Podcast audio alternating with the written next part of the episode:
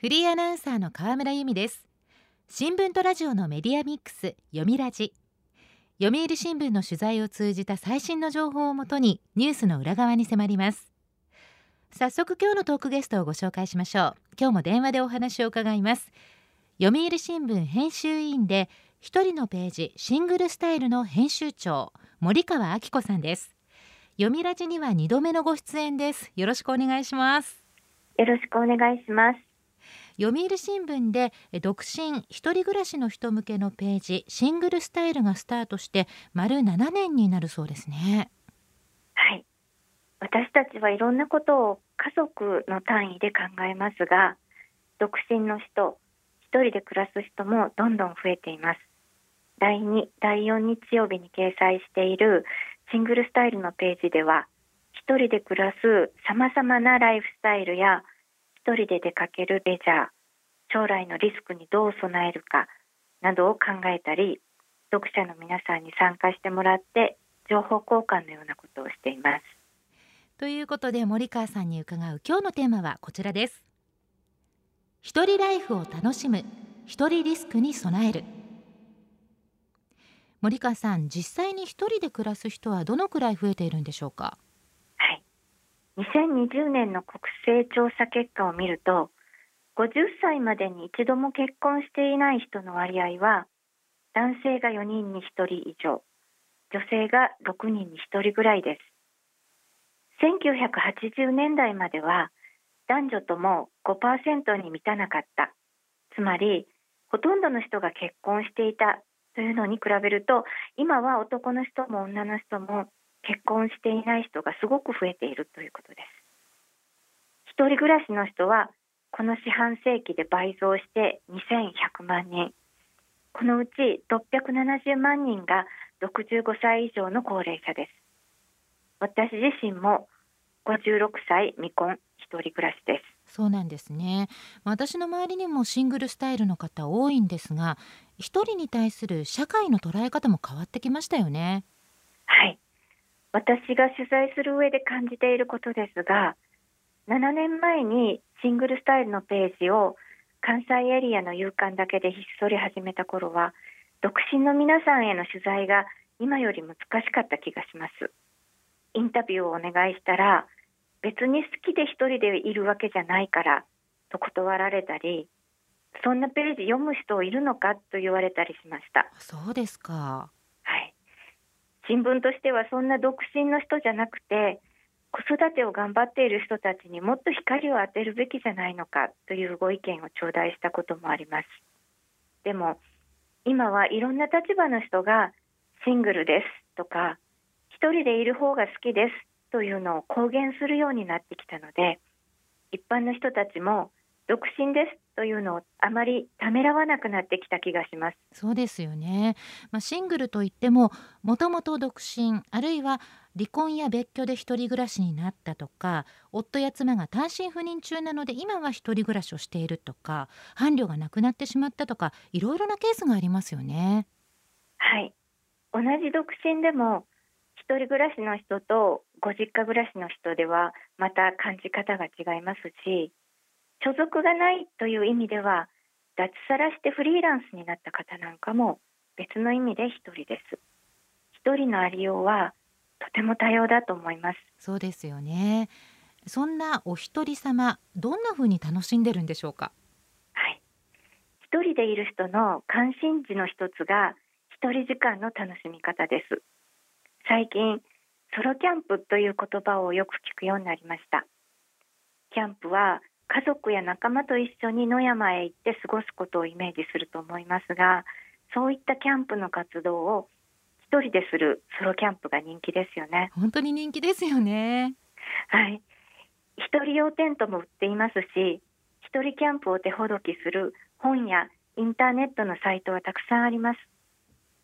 キャンプだけではなくて昔からあるものとしては一人旅もあります。すべて自分でアレンジしなくても一人で参加できるツアーもたくさん出ています。ツアーに行った先で友達ができるというパターンもあるみたいですけれども一人スポーツ観戦とか一人温泉旅行をしたっていう友人もいました、え若干ハードルが高そうなのが一人遊園地です。人の視線が気になるんじゃないかと思われますが先日私も一人で南紀白浜のアドベンチャーワールドに行ってきました。そこで以前からやってみたかった一人観覧車というのにチャレンジしてみました。えー、一人観覧車ですか？そうなんです。一人であの乗り物に乗って一周10分余り。一人なので360度見晴らしがいいし海がよく見えて動画も撮り放題。ちょうど私が降りていくときに中学生ぐらいのグループとすれ違ったんですが50代の中年女性が一人で観覧車から降りてきても誰も見ていません。自分で人の目が気になると思っても実際にはそんなに人は他人のことは気にしてないんです。確かにそうかもしれませんね。私は映画や美術館は基本的に一人で気ままに楽しむのが好きなんですけどもやはり一人で楽しんでる方たくさん見かけます？はい。世の中の人たちが単独行動する人をいわば見慣れたということだと思うんですがそれには2020年に始まった新型コロナウイルスの感染拡大も影響しています。それまで大勢で飲食を共にするとかグループで出かけるというのがレジャーの一つの王道であったわけですが感染を広げないために人との距離を取ることが推奨されるようになりました。そうですね。常日頃から一人で動くことが多い単身者の中にはあまり生活を変えずストレスなく過ごしているという人もいます。飲食店での一人ご飯もぐんとハードルが下がって一人ラーメンはもちろん一人焼肉一人牛丼も行きやすくなってきたのではないでしょうか。確かに。さらに多くの人が使う SNS も何気に一人行動を後押ししています例えば一人旅がちょっと寂しいと感じる一因にうわ綺麗とかパンダ可愛いとかめっちゃ美味しいとかいうことを同行者と分かち合えないっていうことがあります。はい。そういう時に写真や動画を撮って SNS で共有することができます。逆に言うと SNS で誰かとつながっている限り私たちは本当に一人ぼっちになることはないということだと思います。なるほど。SNS を通じて体験を共有してるんですね。はい。私たちが一人のページを始めた時ターゲットは独身者と一人暮らしの人たちだと考えていましたでも読者の皆さんからのお便りを読んだり私がいろんなところに呼んでいただいて一人暮らしについてお話をしたりするときに案外ご家族がいらっしゃる方が少なからず混じっていることに気づきました。そうなんですか？そうなんです。私自身は結婚したことがないのでわからなかったのですがファミリー生活をしている方の中でも一人になる時間が欲しい一人で出かけたいという人はたくさんいらっしゃいます家族の時間と一人の時間を行き来することができたら素敵ですしまた当然ながらご夫婦であってもどちらかが先に行くことになりますのでこの先自分も一人になるかもと考える人もたくさんいます。一人で行動するというのは今や多くの人の関心事なんだと思います。確かにそうかもしれませんね。シングルスタイルはすべての人に当てはまる人生のテーマなのかもしれません。読みラジ。今日のトークゲストは読売新聞編集委員で第2第4日曜日に掲載されているシングルスタイル編集長の森川明子さん。テーマは一人ライフを楽しむ一人リスクに備えるです。前半は主に一人ライフを楽しむという話題でしたが後半は一人リスクに備えるの方をお願いいたします。はい。少しずつ一人でも暮らしやすくはなってきましたが一人での暮らしはリスクが高いということを考えておく必要があります。つい先日も特集をしたのですが一人暮らしだと体調の変化に気づきにくいということには注意が必要です。つまり顔色悪いよとか元気ないねということに気づいてくれる人がいないということです。はい。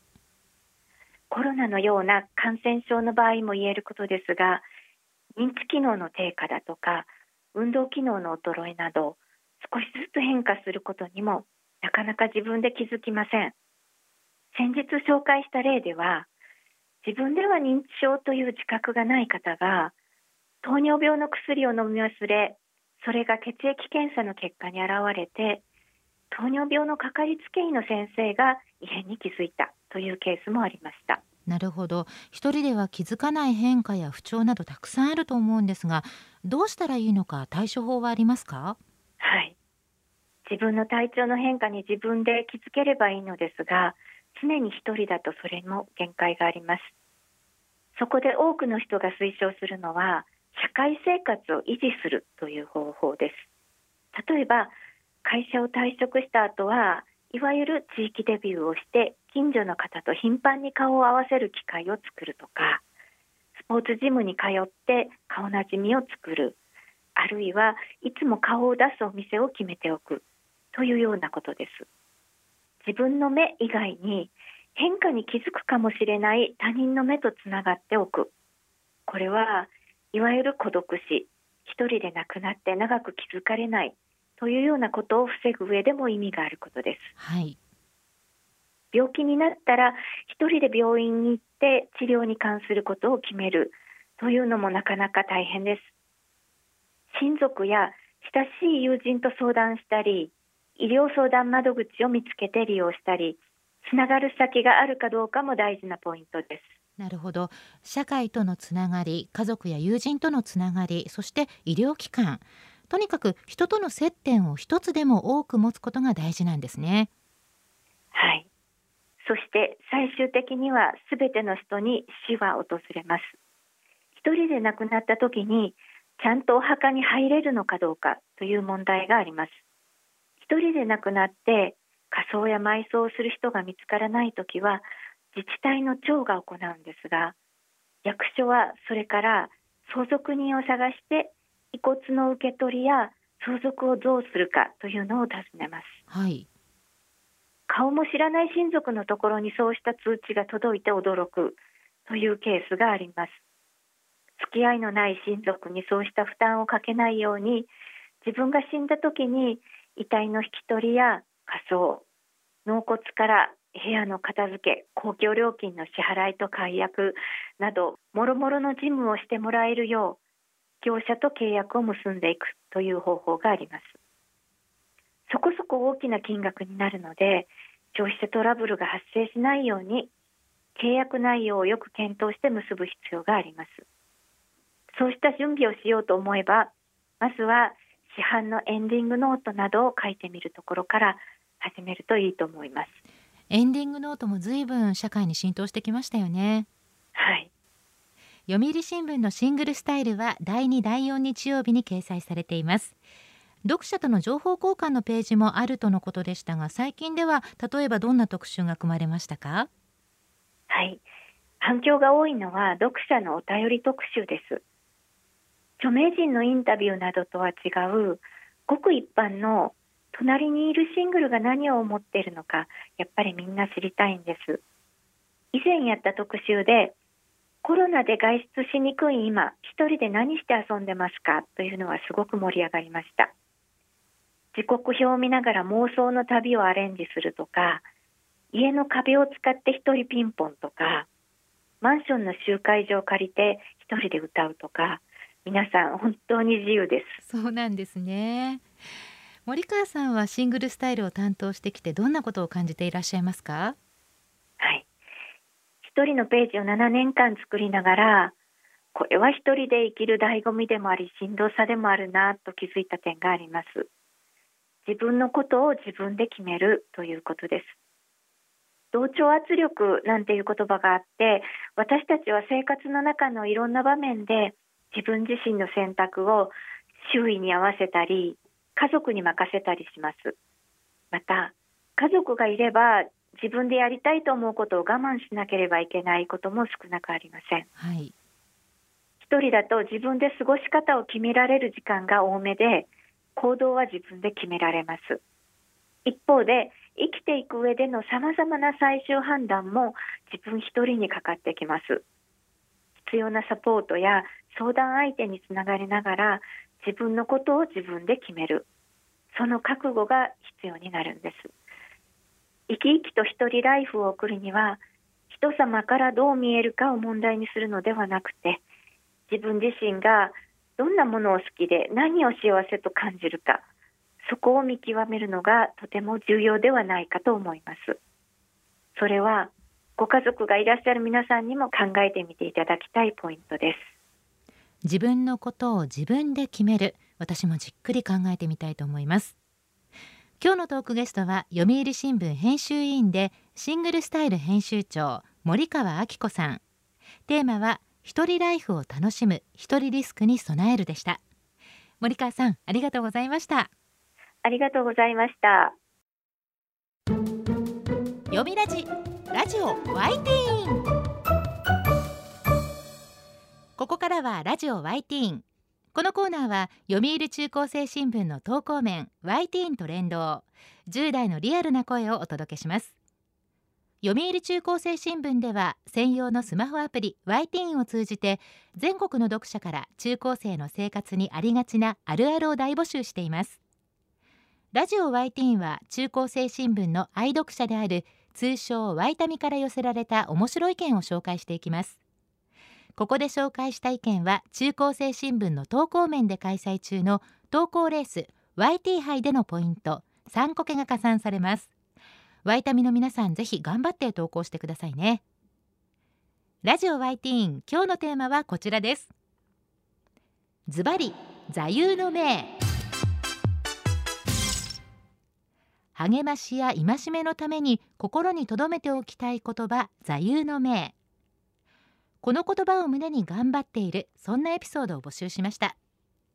では早速ティーンの投稿をチェックしていきましょう。東京都中学2年の女子カルサイトさんのズバリ座右の銘。大丈夫なんとかなる。中間迫ってきたのに遊びまくってるけど大丈夫なんとかなる。大丈夫なんとかなる。いい言葉ですね。いい言葉なんですけれども中間テスト前に遊びまくってるっていうのはどうなんでしょうか？ちょっと心配です。でもいざという時大丈夫なんとかなると思えることって大切だと思います。自分に言うだけじゃなくて家族や友達にもかけてあげたい言葉です。では続いての投稿です。東京都中学2年の女子飴玉の舞さんのズバリ座右の銘。千里の道も一歩から。私はピアノを習っていて譜読みが苦手です。そういう時まず一歩からと言い聞かせて頑張って読んでいます。ピアノの譜読みとレッスン頑張ってるんですね。すごいです。千里の道も一歩からプロ野球のイチローさんも小さなことを積み重ねることがとんでもないところへ行くただ一つの道と言っています。飴玉の舞さんも一歩一歩頑張っていきましょうね。では続いての投稿です。兵庫県高校2年の女子犬わらびですさんのズバリ座右の銘。過去のこと振り返っても仕方ない。過去のことは変えられないので前向きに生きようという意味です。過去のこと振り返っても仕方ない。こちらもなかなか深いです。もはや人生の達人のような深みがありますね。犬わらびですさんは高校2年生ということなんですが 過去に何があったんでしょうか？過去は変えられない未来は変えられる。誰が言ったか忘れましたがこちらも名言です。では最後の投稿です。東京都高校2年の女子ログさんのズバリ座右の銘。先行予約がお得だよ。